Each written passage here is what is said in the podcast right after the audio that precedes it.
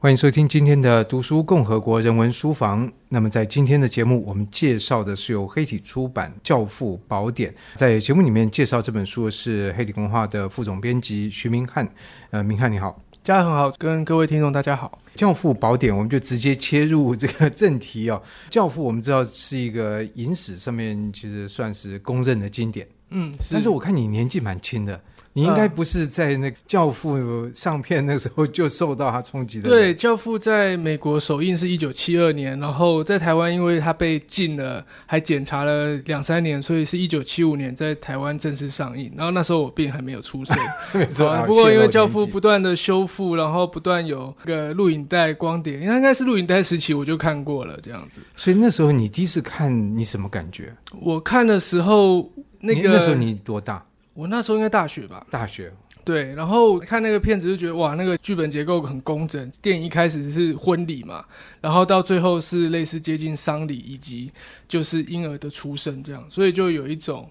轮回或者是一种对仗的感觉，所以你在大学的时候看就已经蛮注重它的结构，你真的蛮厉害的。对，因为我是哲学系背景的，所以就会觉得有一种就是宿命的那种东西。那这部片其实有一个很强的宿命感，就是说，因为希腊悲剧里面一直说哦，我不要怎样，但他的命运就一直往那边去。他的性格就是。对，那其实这部片的小教父 Michael 就是这样子，他一直不想要承接他父亲的志业，但是后来他却踏入了这个窠臼，这样子。对，这就是悲剧啊！这就是悲剧。他明知不可为而为之，然后但还是仍然就落入了那个他所。避免不了的结局，这样是。不过这个情节来看，也可以说是蛮狗血的。它为什么会变成一个影史的经典？那我刚开始提的问就是说，为什么这不对不同的世代可以这样子持续到今天？嗯、对，我觉得有它市场的原因，因为它其实在一九七二年上映的时候，派拉蒙就注意到，因为它原本这个小说就是一个那时候还没有 IP 的概念，但是。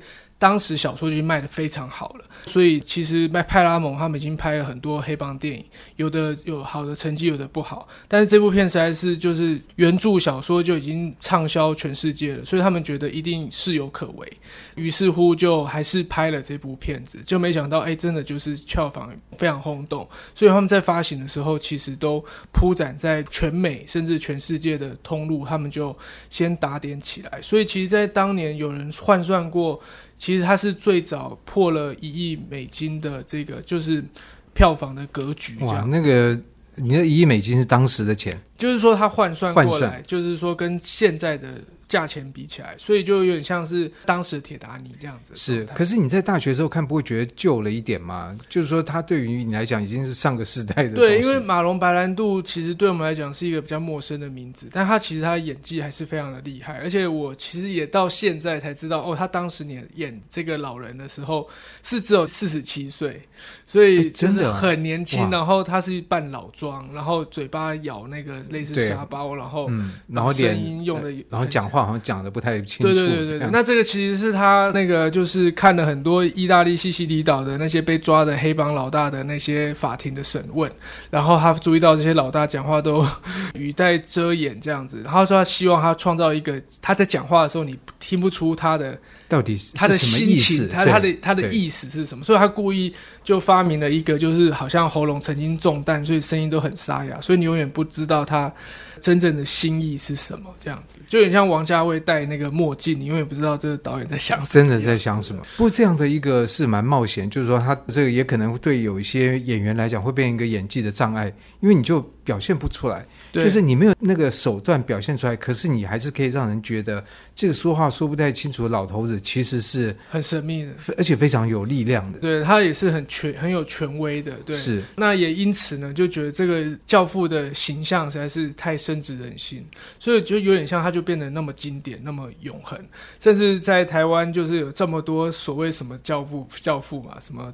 半导体教父啊，对对牛排，牛排教父啊，光是牛排教父就有三个，叫台式牛排教父、跟干式熟成牛排教父，还有真正的牛排教父。不，我们今天谈的是正牌的教父啊。对对对对对对，正牌教父。不过讲到这本书，就你们敢把这个书名取为宝典？对对，就有点像《葵花宝典》，是来拿来练功的。是，那因为宝在哪里？它宝在哪里？就是因为它它其实有很多，就是这个。主创人员跟制片方的这种两相的倾轧，因为一般来说，好莱坞是一个制片人体制，就是说制片人选导演、选剧本，然后选演员，producer 最大。还有就是 producer 最大，然后但是其实，在当时是新好莱坞时期，就是旧好莱坞的这些导演其实都有点后继无力，所以他们就启用巴卓了很多新导演。那些新导演其实都有点 R house 的逻辑，包括科波拉也是。所以他其实有时候一开始就像主持人你说的，他觉得这个故事有点老套，然后有点洒狗血这样子。然后但是他经过他的巧手，其实就变了一个像我刚刚说就命运悲剧啊，好这种高度艺术性的状态，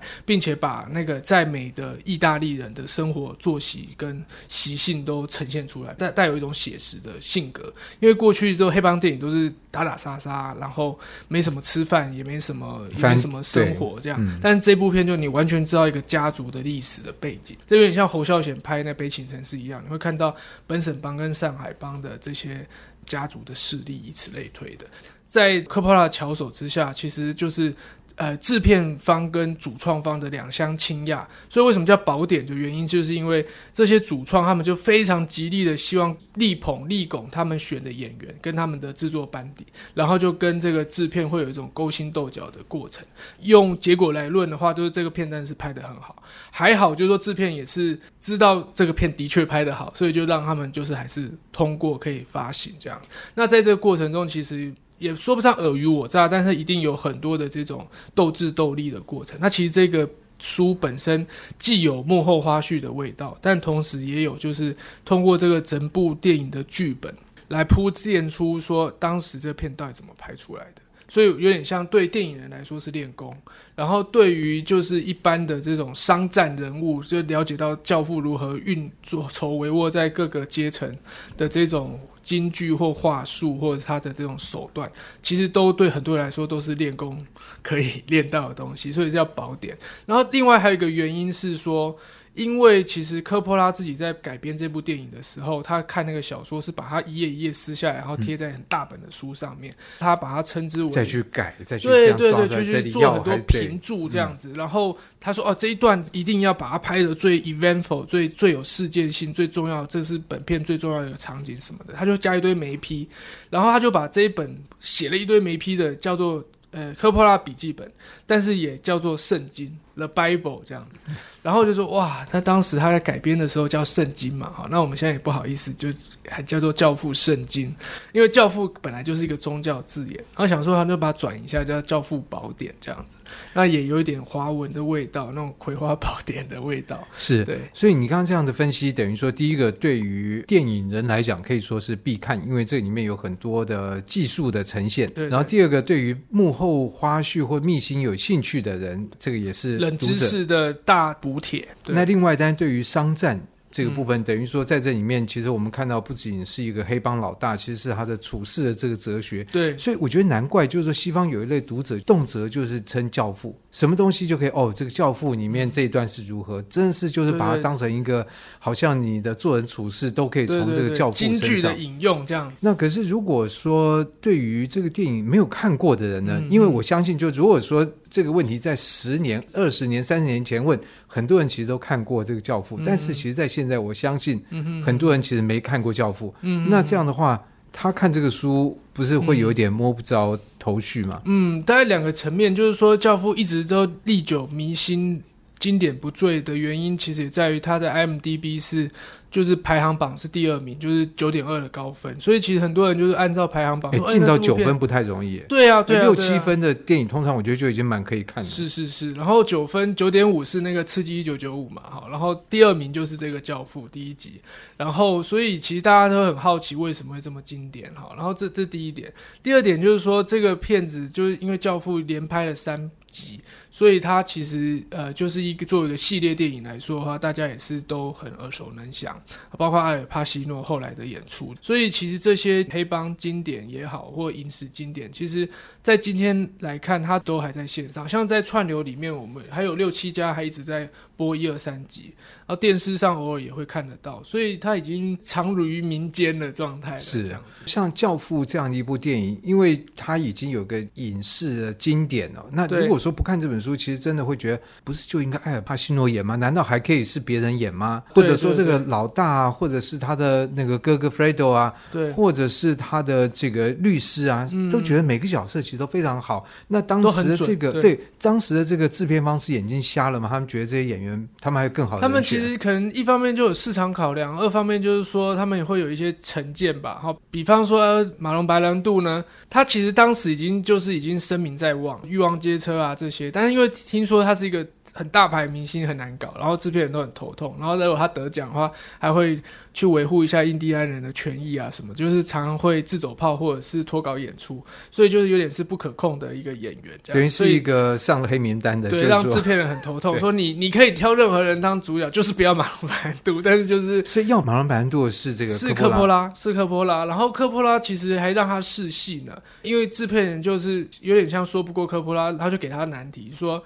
可以，就是他不领薪水，他只领那个抽红利。就是说，如果这部片卖座了，嗯、他才有钱卖的话，你就没钱，你就没钱，这样有点类似。就是马龙白兰度也答应哦。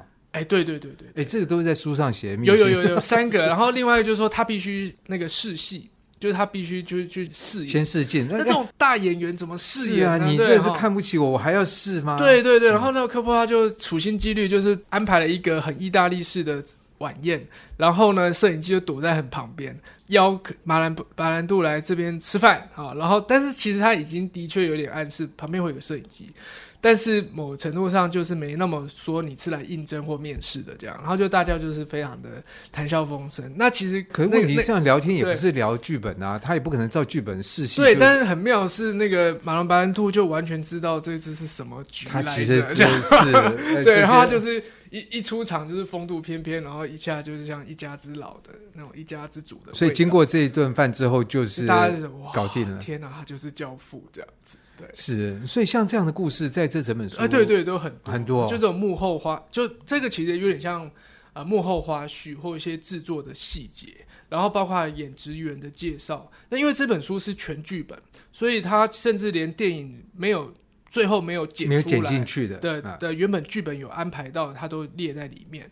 然后所以会有一些漏网镜头。然后更来更重要的是，它整本剧本就是因为我们有两百多张，快三百张的。对，正要提这个图片的部分。对对对，那这个图片就是随场去配置，然后我们就会有非常多的这个 annotated，就是说评注版的这个剧本，就是有很多这种幕后花絮啊、影评的评论啊，或者是科波拉自己的笔记。好，这些就是穿凿附会。插科打诨的，但是其实都相当严肃的在呈现说这个电影在过程中是怎么拍，这一段是当时发生的什么情况？这有点像是在看那个 DVD 的导演评注版啊，没错没错，其实几乎概念上就是完全是一样，但是因为你在看导演评注版的时候。电影会一直演嘛？是，一直演，你会有点跟不上进度，因为你只有这一段只有四十八年嘛。对对对对对对对，没错。所以所以看书有好处就是你可以自己倒带，好，然后你可以停下来看更深入的细节、精美的画面，然后有一些光影的那个瞬间，它都把它定格下来，这样。所以这个对于你作为一个在大学看了《教父》的人，嗯，我相信你应该蛮喜欢这个片子。所以你在看这本书来讲，对，对你增加了什么？我增加就是我完全就是对科波拉五体投地，就是一个年轻的导演要对付这些老他多年纪多大？他那时候应该才三十多岁吧？对，这碰到这些好莱坞的老狐狸。对对对对，但是他就是初出茅庐不畏虎的，初生之犊不畏虎的状态。然后他完全知道他要拍什么样的电影，所以他其实有非常多的坚持，甚至电影到最后就是快要杀青前，他也知道他缺什么段落，所以里面还有一些抢拍的镜头，就是说。啊，只剩下一两天，然后马兰白兰度的片约就到期了。但他也知道，就是说教父还没有把他的语重心长的话要跟他的二代，就是小教父交代。那段戏一直没拍出来，然后剧本也没写好，所以他就硬找了唐人街的那种金牌编剧，就为那个父子传承的段落，连夜的飞来洛杉矶，然后把剧本写好，然后就抢拍这一段，就后来真的拍成。哇，其实这些真的就是说，在看电影的时候，其实都不会感，不，不会感觉。那不过讲了，你刚刚其实提到，在这本书有非常多的图片，所以这些图片，当然我相信可能看到书人就会有概念，但是没有看到书人，那这些图片是什么样的图片呢？就除了剧照，当然是一定会有的。那当然就是有一些经典的那个。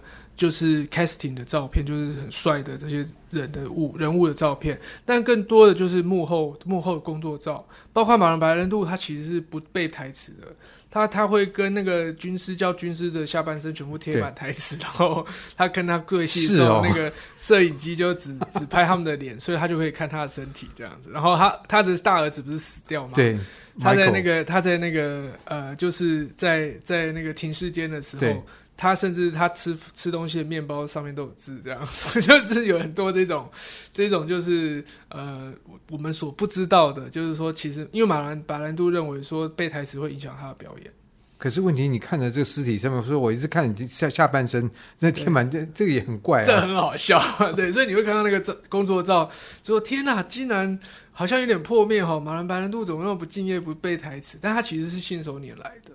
然后他其实都完全知道结构是什么，所以他就会用他自己最舒服的方式表演。哇，你讲到那停尸间，我还记得印象非常深刻。那揭开那个白幕，看看看看我的儿子，是是是，结果那个尸体搞不好贴满了台词。对了，而且你知道，就是演完那个瞬间，因为他那个戏要一直可能要重拍一两次，他放了一个他最近发现的那个辣椒鱼，一种一种面包还是什么。